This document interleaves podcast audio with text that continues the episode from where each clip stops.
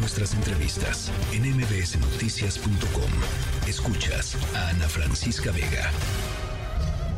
Ahora estamos en una situación también de cierta emergencia, pero actuando de manera preventiva por los problemas de las tormentas invernales en Estados Unidos que afecta sobre todo eh, la producción, la distribución del gas y la energía eléctrica se produce en plantas que requieren gas y ya estamos actuando.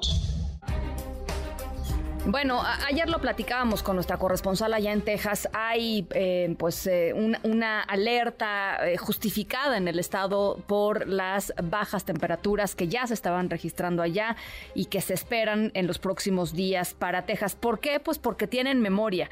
Texas ordenó proteger su infraestructura y reforzar los inventarios que tienen de gas natural para evitar una crisis similar a la que se dio hace tres años por la tormenta. Ustedes esta tormenta invernal eh, durísima, Uri, allá en, en, el sur de los Estados Unidos, una tormenta que dejó 200 mm, personas, más de 200 personas muertas, em, porque se quedaron, pues esto, sin energía, los, los tejanos en, en medio de una eh, helada eh. México depende de las exportaciones tejanas de, gas y por supuesto pues este escenario que se produce ahora nuevamente puede tener afectaciones por eh, el tema de la distribución de este energético si es que pues no se hizo también la tarea del lado mexicano mm, lo que le correspondía em, y para platicar sobre ello está con nosotros en la línea yo le agradezco mucho a Adrián Calcáneo vicepresidente para energía y materias primas de CMA Opis Dow Jones me da gusto platicar contigo esta tarde Adrián ¿Qué tal Ana Francisca? Un gusto saludarte. ¿Cómo lo están viendo ustedes? Platícanos.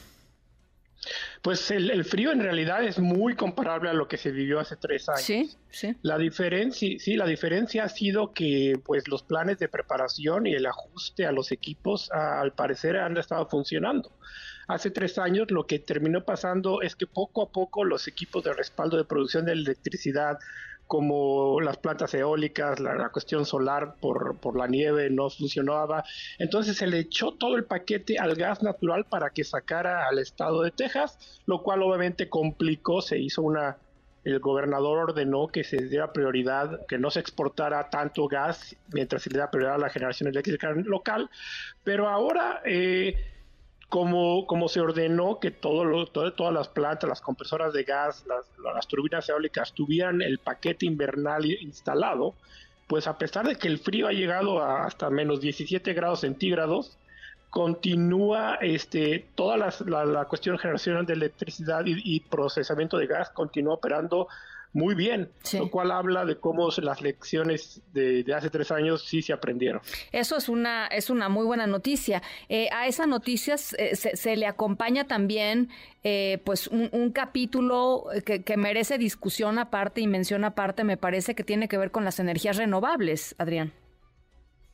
Sí, definitivamente yo creo que una de las cosas que como vimos hace cuatro años es que las energías renovables ayudan, ayudan definitivamente, pero la columna vertebral termina siendo el gas natural.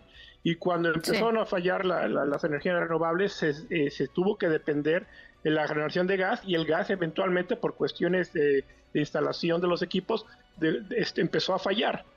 Pero y esto es muy importante porque se habla mucho de las renovables para como el futuro y en realidad son el futuro, pero todas están construidas con el respaldo, una vez más, la columna vertebral de, lo que significa el gas natural y, y, resalta la idea que, sin gas natural no hay transición.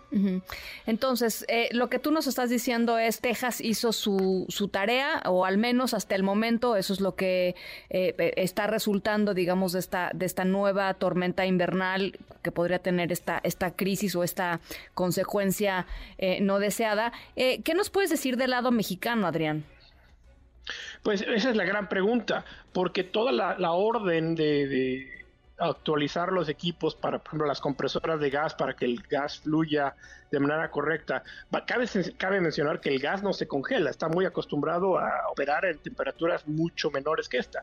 Pero los equipos que hacen que avientan el gas de un lado a otro, que son las, estas compresoras, fueron los que fallaron. Entonces, con los, con los aditamentos correctos para que este gas se mueva, ah, se ha estado moviendo sin ningún problema. El problema es que la orden termina en el río Bravo si, si del lado mexicano no se, no se adecuaron los equipos, pues entonces puede haber fallas uh, con estas bajas temperaturas.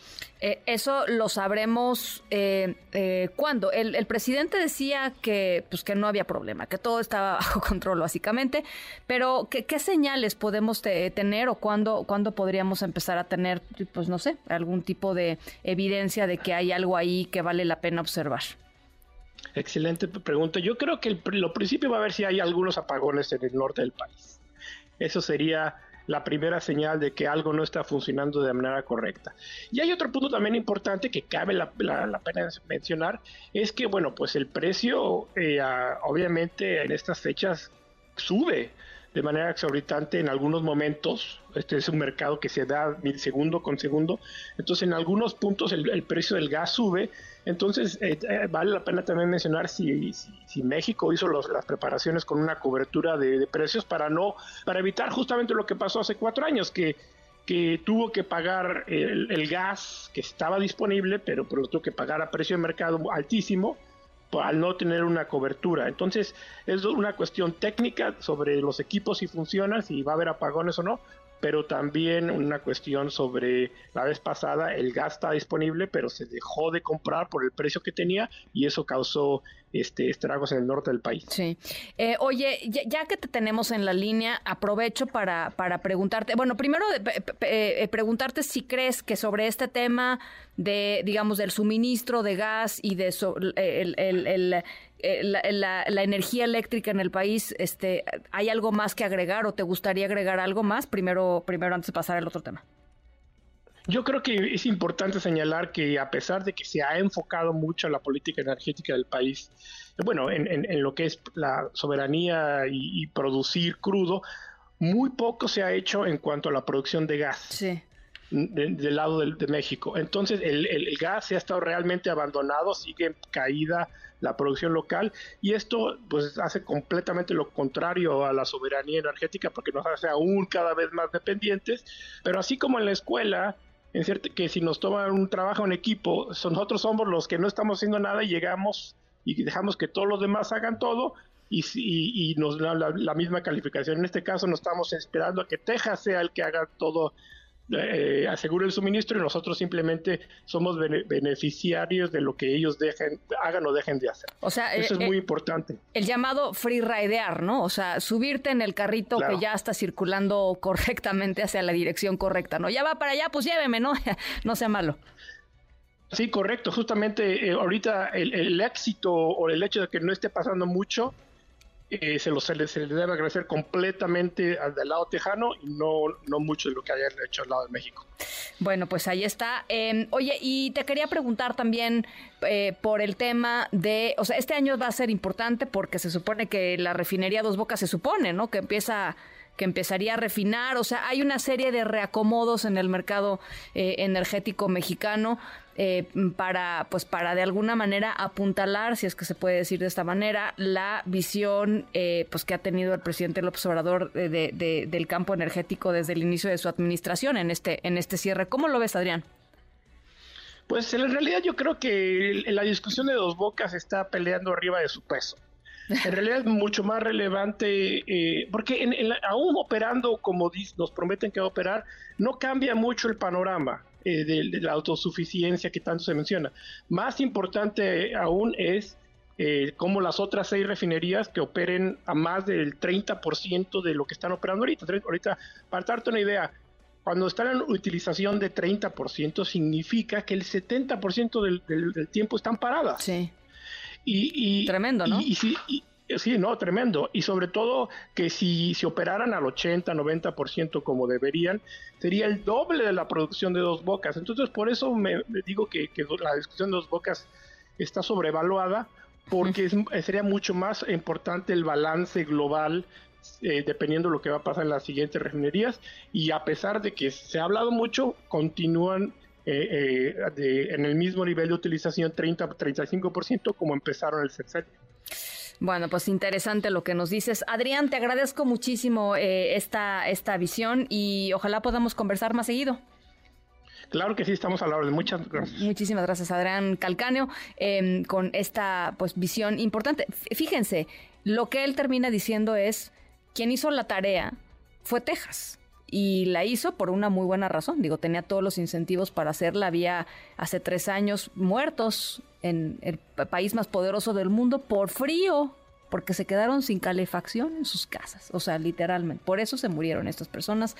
Em, y, Texas aprendió y Texas hizo la tarea y México se está beneficiando de que pues ahora sí que a su compañero de banca, ¿no? Eh, lo, haya sacado correctamente, porque él, experto en este, en este tema, no ve una acción concreta del Estado mexicano que haya eh, funcionado para el tema de la autosuficiencia de energéticos, que es lo que ha estado pues poniendo sobre la mesa el presidente López Obrador desde que eh, llegó a la administración pública hace pues cinco años y cachito. En fin, muy interesante lo que lo que nos dijo eh, Adrián esta esta tarde. Noticias.